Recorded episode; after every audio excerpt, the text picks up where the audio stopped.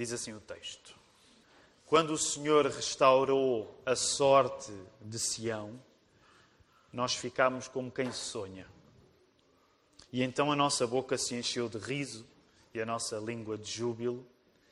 E então entre as nações se dizia: Grandes coisas o Senhor tem feito por eles.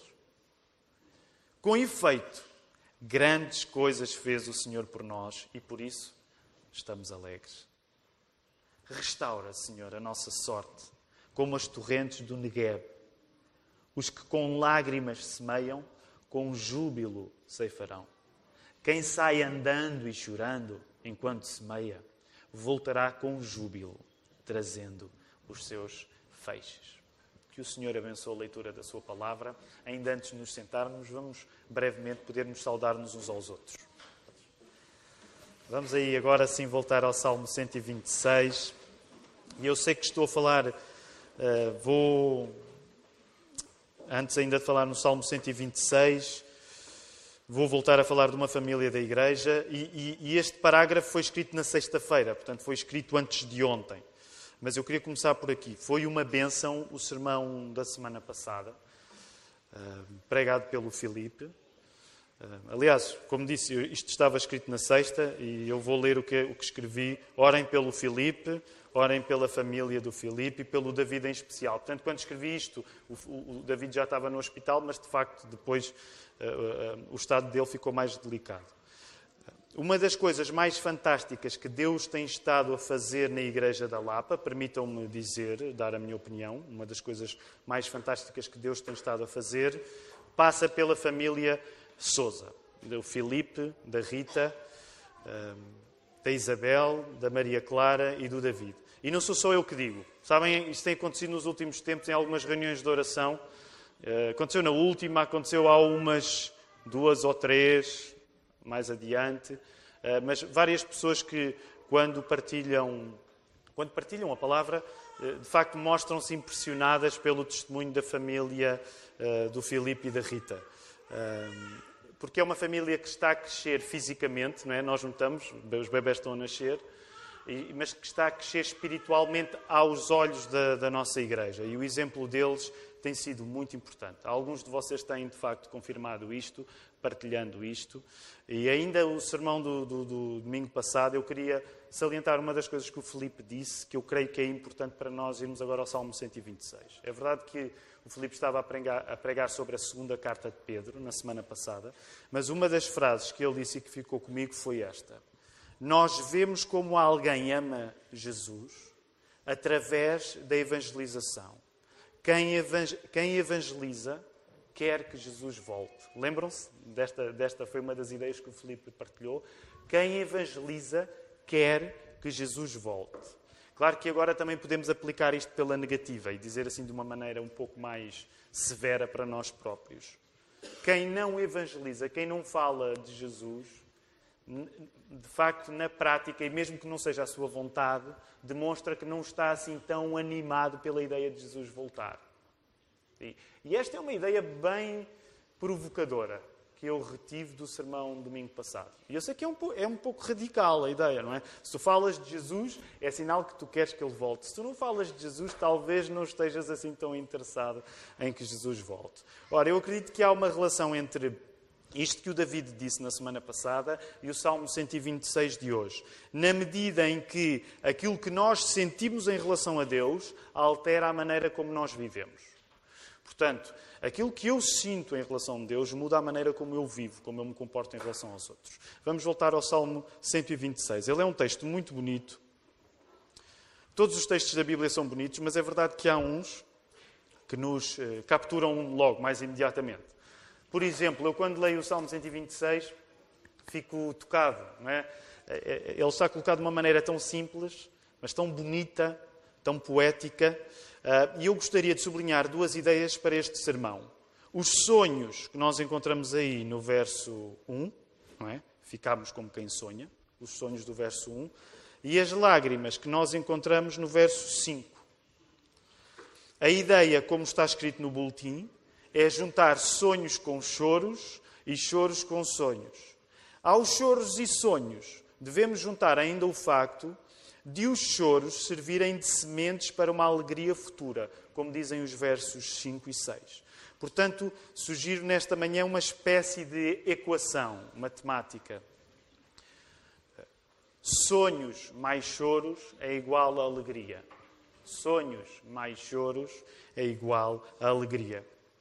É verdade que no verso 1, e coloquem por favor os vossos olhos no verso 1, no verso 1, quando o elemento dos sonhos é trazido, ele é trazido pelo facto de Deus ter permitido que os judeus voltassem a Jerusalém, depois de estarem exilados, cresce, portanto, na Babilónia. O que é que isto significa? Estas pessoas que ficaram como quem sonha, do verso 1, elas ficaram como quem sonha, porque aquilo que elas tinham sonhado tinha acabado de acontecer. Então o sonho tinha se tornado realidade, não é? Deus tinha acabado de restaurar a sorte de Sião.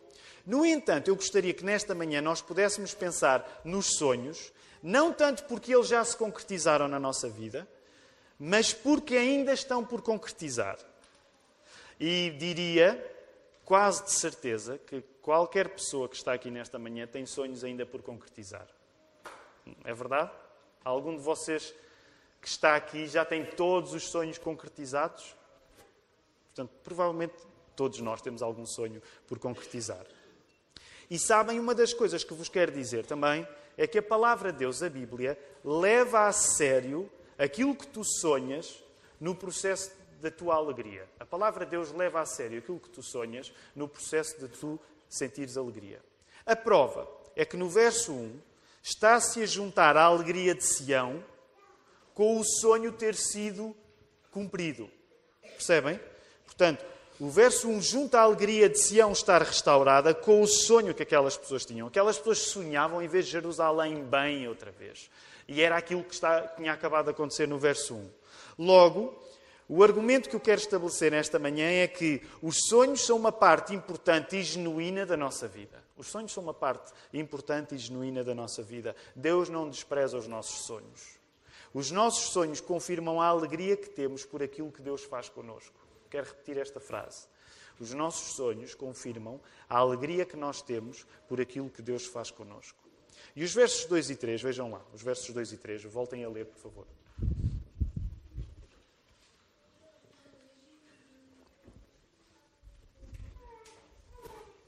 Os versos 2 e 3 confirmam isto e novamente juntam aquilo que Deus faz conosco à alegria que sentimos. Diz assim: Grandes coisas fez o Senhor por nós, aí no verso 3. Grandes coisas fez o Senhor por nós e por isso nós estamos alegres. Qual é a alegria que a Bíblia nos recomenda? A alegria que a Bíblia nos recomenda é aquela que nós sentimos porque sabemos que Deus fez alguma coisa em nós. Portanto, quando nós sentimos que Deus fez alguma coisa na nossa vida, a resposta que a Bíblia nos dá para responder é, é sentirmos alegres, é sermos pessoas alegres. Agora, também é verdade uma coisa. Eu creio que nós devemos reconhecer que nem sempre nós nos alegramos exclusivamente por causa disto. Ou seja, muitas vezes nós alegramos por coisas que não foi Deus que fez na nossa vida. O que nos deixa um sabor amargo na boca e uma pergunta: por que será que a minha alegria tantas vezes não está naquilo que Deus faz comigo? Sabem, é, é, esta é uma pergunta que me veio quando estava a preparar esta mensagem.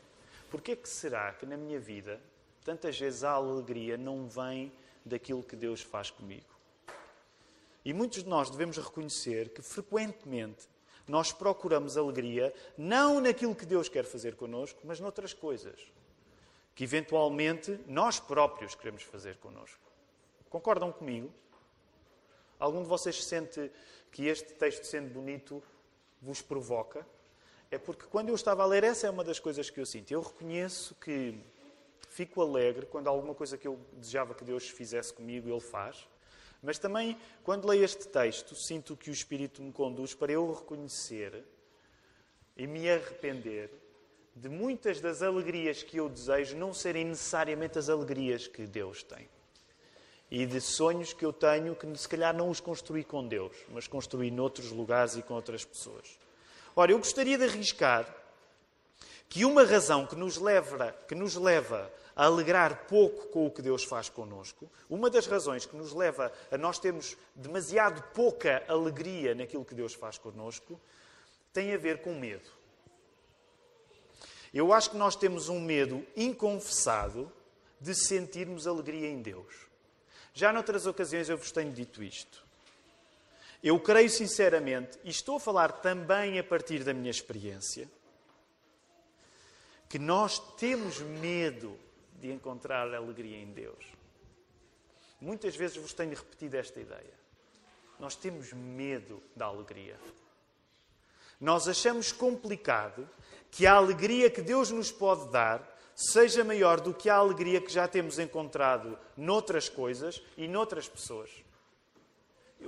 Quanto mais tempo passa, mais eu fico firme nesta minha convicção. E, e falo a partir da minha, das, dos meus próprios fracassos. Eu acredito que nós temos medo da alegria de Deus e acredito que nós, no nosso íntimo, tendemos a duvidar que a alegria que Deus me possa dar seja maior do que a alegria que eu já tenho encontrado noutros lugares e noutras coisas. E apenas, não, não, não quero gastar muito tempo neste ponto, mas pensem nas coisas que vocês amam. Nas coisas que vocês amam.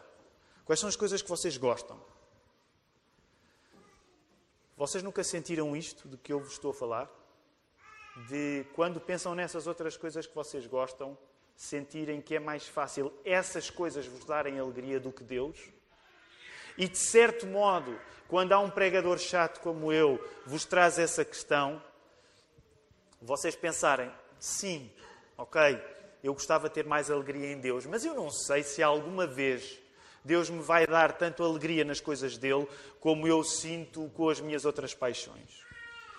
E, e nesta hora eu gostaria que tu pensasses em coisas concretas, não sejas abstrato. O Espírito Santo está aqui para te ajudar a pensar em coisas concretas. Quais são o tipo de coisas que te dá alegria? E agora vou dar apenas alguns exemplos um bocado rudimentares. Muitas vezes, para aqueles que gostam daquilo que estão a fazer, é o seu trabalho, é a sua vocação são os projetos profissionais, por exemplo. É? Se tu gostas daquilo que fazes, teres uma tarefa no teu trabalho, no teu emprego, um desafio complicado, isso dá-te dá energia, dá-te estamina, dá-te. Eh, tu sentes alegria quando consegues eh, ultrapassar as, os obstáculos. Por outro lado, para aqueles que gostam de arte, daqueles que gostam de música, o prazer que nós temos de, da estética, é? da beleza de uma canção. Estou a falar muito por mim. Beleza de uma canção, de ouvir uma canção, de ouvir um artista, de fazer uma canção, de tocar. É um prazer tão grande que uma das lutas espirituais que eu tenho sentido ao longo dos anos é como é que eu faço para acreditar que Deus me pode dar um prazer ainda maior do que, por exemplo, aquele que eu sinto diante de boa música ou diante de um bom texto diante de um bom filme, para quem gosta de cinema. Para quem gosta de cinema, será possível que Deus me dê mais prazer pelas coisas dele do que por o filme que eu gosto tanto, por aquela série que eu gosto tanto? Então, estes exemplos podiam ser muitos mais. São apenas para uh, vos dizer que eu acredito sinceramente, nós temos medo de ter alegria em Deus, porque duvidamos que Deus nos possa dar uma alegria tão grande como a alegria que já temos descoberto noutras coisas.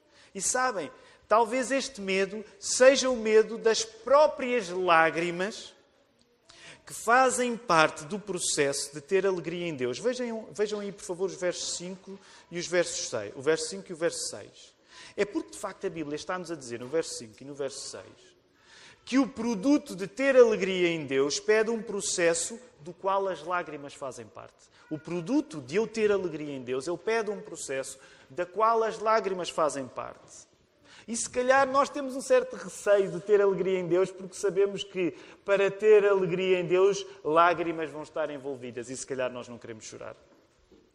Sabem, a Bíblia não nos dá uma versão infantil da alegria. A alegria cristã exige muitas lágrimas. A pergunta que te quero fazer que é a pergunta que o texto também me faz a mim esta manhã é: Tu tens medo de chorar? Tens medo de chorar? É porque, se calhar, uma das razões que nos impede de ter maior alegria em Deus é porque, sabendo nós que a alegria de Deus envolve lágrimas, nós não queremos chorar. Nós não queremos, queremos uma versão mais fácil da alegria de Deus. Deixa-me sugerir o exercício que, como disse logo no início deste sermão, é juntar os sonhos do início do salmo às lágrimas do seu filho. Juntar os sonhos, do verso 1, às lágrimas dos últimos versos. Tu tens receio de adicionar aos teus sonhos o elemento do choro? Tu não queres estragar a limpeza dos teus sonhos com a umidade das lágrimas? Tu choras quando sonhas? Choras quando sonhas? Sabes, eu acredito que é importante tu chorares quando sonhas, porque quando sonhas, e enquanto sonhas, se chorares, é sinal que os teus, que os teus sonhos são coisas boas que tu ainda não consegues alcançar. E que nesse processo de ainda não alcançares as coisas boas com que sonhas, tu sentes alguma tristeza. Um cristão sonha com coisas que nos produzem lágrimas. A verdade é essa. O Salmo 126 está-nos a dizer isso. Um cristão sonha com coisas que nos produzem lágrimas. Os sonhos de um cristão são realistas na medida em que, diante do facto de eles ainda não terem sido alcançados, há lágrimas para chorar. Se tu és cristão, isto deve acontecer na tua vida. Tu tens sonhos e, diante dos sonhos que ainda não te foram dados, tu vais chorar por eles. Isto aplica-se a meninas e a meninos, okay? a raparigas e a rapazes, a senhoras e a homens. Sabem, houve uma ocasião em que Jesus chorou, houve mais do que uma, mas uma das ocasiões em que Jesus chorou, não precisam de abrir, foi em Lucas 19, entre o verso 41 e 44, quando Jesus está a chegar a Jerusalém. E sabem qual era o sonho de Jesus naquela hora? Era o sonho do Salmo 126. Jesus queria ver Jerusalém restaurada. Jesus queria ver a sua cidade restaurada. Sabem o que é que ele fez? Quando, ao entrar em Jerusalém, ele olha para Jerusalém e ele, como vos disse, ele chorou por Jerusalém. Já pensaram nisso? Ele chorou por Jerusalém. Sabem o que é que Jesus estava a fazer naquela hora? Ele estava a ser o Salmo 126 com pernas. Jesus estava a ser o Salmo 126 com pernas naquela hora. Ele estava a sonhar com aquilo que o verso 1 diz que Deus já tinha feito no passado. Sião restaurada. Jesus estava a sonhar com Sião restaurada. Como é que ele respondeu ao sonho de Sião restaurada? Jesus chorou. Jesus sonhou e enquanto sonhou, Jesus chorou. Quando tu sonhas, tu tens de abrir ao choro. Porque se Jesus, sonhando com Jerusalém, chorou, por que é que não has de chorar também quando sonhas? Tu tens de sentir uma espécie de dor, porque o bom desejo que sentes traduz emocionalmente para ti o custo dele ainda não estar concretizado. E nesse sentido, eu sei que pode parecer estranho, como pregador estar a dizer isto, mas sabem que uma das coisas, e Deus tem-me ensinado isto nos últimos tempos em particular, mas sabem que uma das coisas que nós precisamos aprender a fazer, e agora sobretudo para os homens, nós aprendemos, nós precisamos de aprender a chorar. Nós precisamos de aprender a chorar. Sabem que há muita coisa que não está a funcionar bem na nossa vida porque nós não temos aprendido a chorar como a Bíblia nos manda chorar. E, e agora, mesmo para os homens, quer dizer isto aos homens. Aliás, nós temos esta brincadeira de, dos homens tentarem não chorar, não é? Certamente faz parte, não é? O Filipe a lutar com as lágrimas, o Nando logo a seguir, até que finalmente vem um homem a sério que sou eu e que não, obviamente não vou chorar, não é? Mas, mas deixem-me dizer, se há coisa que Deus me tem estado a ensinar é que é preciso chorar. É preciso chorar. É mesmo preciso chorar. Porque quando eu choro enquanto sonho, é sinal que o meu sonho está mais certo se eu não chorar. Sabem que quando nós não choramos nos nossos sonhos, provavelmente os nossos sonhos podem eh, não estar a ser sonhados da maneira certa. Não tenhas medo de chorar. Arranja maneira de chorar. Sozinho, acompanhado. Eh, para os homens em particular, arranja uma maneira bem masculina de chorar. Faz à tua maneira, mas não tenhas medo de chorar. A Bíblia, a Bíblia chama-te a chorar. Por outro lado, não percas os sonhos enquanto choras. Portanto, sonha enquanto choras, ou melhor, chora enquanto sonhas, mas sonha enquanto choras. Ok? Chora enquanto sonhas, mas Enquanto choras, não percas os teus sonhos. Não percas os sonhos quando choras, porque, como diz o verso 5, as lágrimas servem para semear a sério os sonhos que Deus vai concretizar. E com os sonhos realizados vem o quê? A alegria. Com os sonhos chorados, com os sonhos realizados, desculpem, vem a alegria. Deus criou-nos para uma vida de alegria. Esta conversa toda de choro é para te fazer lembrar que a moral da história final é que Deus criou-nos para a alegria. Agora, e para terminar este sermão, o que eu te quero dizer é: abraça a largura desta promessa bíblica. Esta é uma promessa bíblica para ti esta manhã. Esta é uma promessa bíblica para ti esta manhã. Sonha e chora, chora e sonha. Sonhos mais choros é igual a alegria. Sonhos mais choros é igual a alegria. Não subtraias nada destas coisas. Ok? Temos choros, temos sonhos e temos alegria. Temos estes três elementos. Não subtraias nenhum destes elementos à equação. Não temas o choro para ficares com uma versão infantil da vida com Deus. Sabem que este é um dos problemas, que é como nós queremos ter uma vida fácil, como nós temos medo de chorar, como nós temos medo do sofrimento, nós queremos subtrair o choro da vida cristã. E ficamos com uma versão infantil da vida cristã. Onde sempre que eu presinto que vou sofrer, eu fujo. Não fujas. Chora, mas não fujas.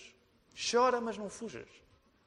Não subtraias o choro, o reconhecimento que as coisas são difíceis a dor das coisas. Não subtraias isso à tua vida cristã, porque aí vais ficar com uma versão infantil da vida cristã.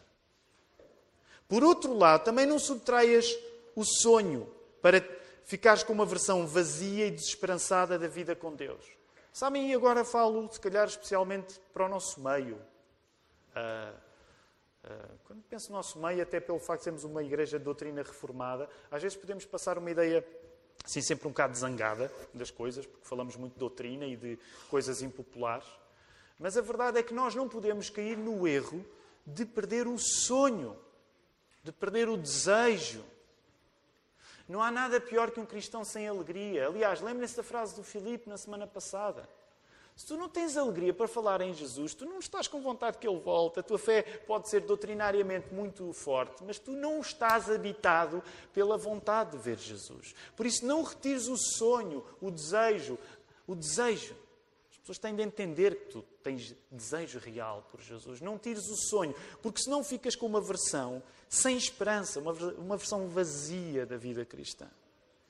Portanto, não retires o choro, não retires o sonho e também não retires a alegria. Não temas a alegria para teres uma versão cínica da vida com Deus. Sabem que, no meu caso em particular, ao longo dos anos, essa é das coisas que eu acho que Deus tem vindo a mudar. Eu, a determinada altura, era um cínico. Eh, era um cristão, mas era um cínico. E sabem, não dá para juntar Cristo com cinismo. Era um cristão que queria ser, queria estar bem com Deus e com o diabo, então queria ter sempre frases cínicas. E permitam-me esta parte, ele não está escrito no sermão, mas, por exemplo, mesmo no nosso sentido humor atual, muito alimentado pela, pela internet e pelas redes sociais, nós estamos a ganhar um, uma ironia e um sarcasmo que nos tornam cínicos. E sabem, essa é uma das maiores lutas na minha vida, porque eu facilmente sou sarcástico, eu facilmente sou cínico, eu facilmente consigo sentir tenho vontade para dizer coisas de humor negro, né? de mostrar algum humor negro. Agora, eu, eu, acho que há espaço para o sarcasmo. Até Jesus, em alguns contextos, ele foi irónico e foi tão agudo em algumas coisas que dizia que eu acho que há espaço para um cristão, às vezes, ter assim, ter assim umas piadas que parecem. Uh, uh, né? Acho que há espaço para isso. Mas cuidado, não caias naquilo que ainda hoje é uma tentação para mim. Não fiques cínico. Porque quando tu ficas cínico, tu subtrais a alegria à tua vida e tu perdes a vontade de estar com Jesus. Sabem que durante muito, muito tempo eu sentia que tentei arranjar a minha própria versão de ser cristão evangélico, que era, por um lado, suficientemente cristão evangélico, eu não negava que era cristão evangélico, mas tentava ser assim cínico para me conseguir mover no meio pós-moderno do nosso tempo. E ainda hoje tento combater isso. Permitam-me só uma parte, para vocês verem que isto é realidade. Há uns tempos, na quinta-feira, estava com um amigo, estive a tocar e esse amigo dizia-me uma coisa: Epá, eu noto que tu nos últimos anos perdeste a acidez. E, e, e, ele, e, foi, eu senti-me, alguma coisa Deus me está a ajudar. Eh, ele dizia, perdeste a acidez. Agora, eu ainda tenho muita acidez em mim, mas a maneira, por exemplo, como no passado, mesmo quando me queria exprimir musicalmente, de facto, ser ácido era uma, era uma coisa que eu sabia fazer bem, mas que me estava a tornar uma pessoa cínica, sem alegria em Jesus. E no nosso ambiente cultural, às vezes nós vamos querer equilibrar, porque uh, o cinismo ele é muito atraente. Por isso, quero terminar dizendo-te isto. Não sejas infantil na maneira como és cristão. Portanto, lembra-te que tu vais precisar de chorar lágrimas. Não fujas das lágrimas que tens para chorar. Se Jesus chorou lágrimas, porque é que tu não has de chorar? Tu tens de chorar ainda mais do que Jesus chorou, de certa maneira. Portanto, não sejas infantil na tua fé. Não percas a esperança. Não percas os sonhos na tua fé. E não sejas cínico. Não sejas infantil, não percas a esperança e não sejas cínico. Sê como o Salmo 126. Sê como Jesus. Chora e sonha, sonha e chora. E no fim, graças ao que Jesus fez na cruz e ressuscitou a seguir, agarra a alegria. Vou terminar com a citação, vou pedir aos músicos que possam vir cá à frente. Aliás, eh, eh, eles trazem um, um cântico, eh, creio que foi feito nos Estados Unidos, o Manel fez a adaptação, que é precisamente sobre o Salmo 126. Então calhou perfeitamente. Mas só ainda antes de cantarmos, esta semana eu li uma oração puritana. Aqui há umas semanas esteve connosco um amigo, William Truax. Ele é norte-americano e, teve uma reunião em, Espanha. E vejam bem, vejam bem o que o William fez. Ele tinha uma reunião em Espanha, mas fez questão de parar em Portugal para vir, para, para vir à, à nossa igreja. É uma coisa impressionante. Pessoas que tudo bem, é verdade que ele estava perto, ele vive nos Estados Unidos, mas já pensaram, apanhou um voo de propósito para Portugal só para no domingo adorar connosco. Então foi isso que ele fez. Então o William ofereceu um livro fantástico que chama-se The Valley of Vision, que é uma coleção de orações puritanas, dos puritanos, e deixem-me. Eh, eu tentei traduzir, ela perde, perde alguma beleza, mas deixem-me ler esta oração puritana, diz assim: Que os anjos cantem por pecadores que se arrependem, pródigos que regressem, traidores recuperados, cativos de Satanás soltos, olhos cegos abertos, corações partidos ligados, abatidos animados, os justos em causa própria nus, os formalistas recuperados do seu refúgio de mentiras, os ignorantes iluminados e os santos edificados na sua fé santa. Eu peço grandes coisas de um grande Deus. Eu peço grandes coisas de um grande Deus. Termino esta oração. Uma oração assim só pode ser feita com lágrimas nos olhos e sonhos no coração. E será respondida pelo Senhor com muita alegria. Que Ele nos ajude.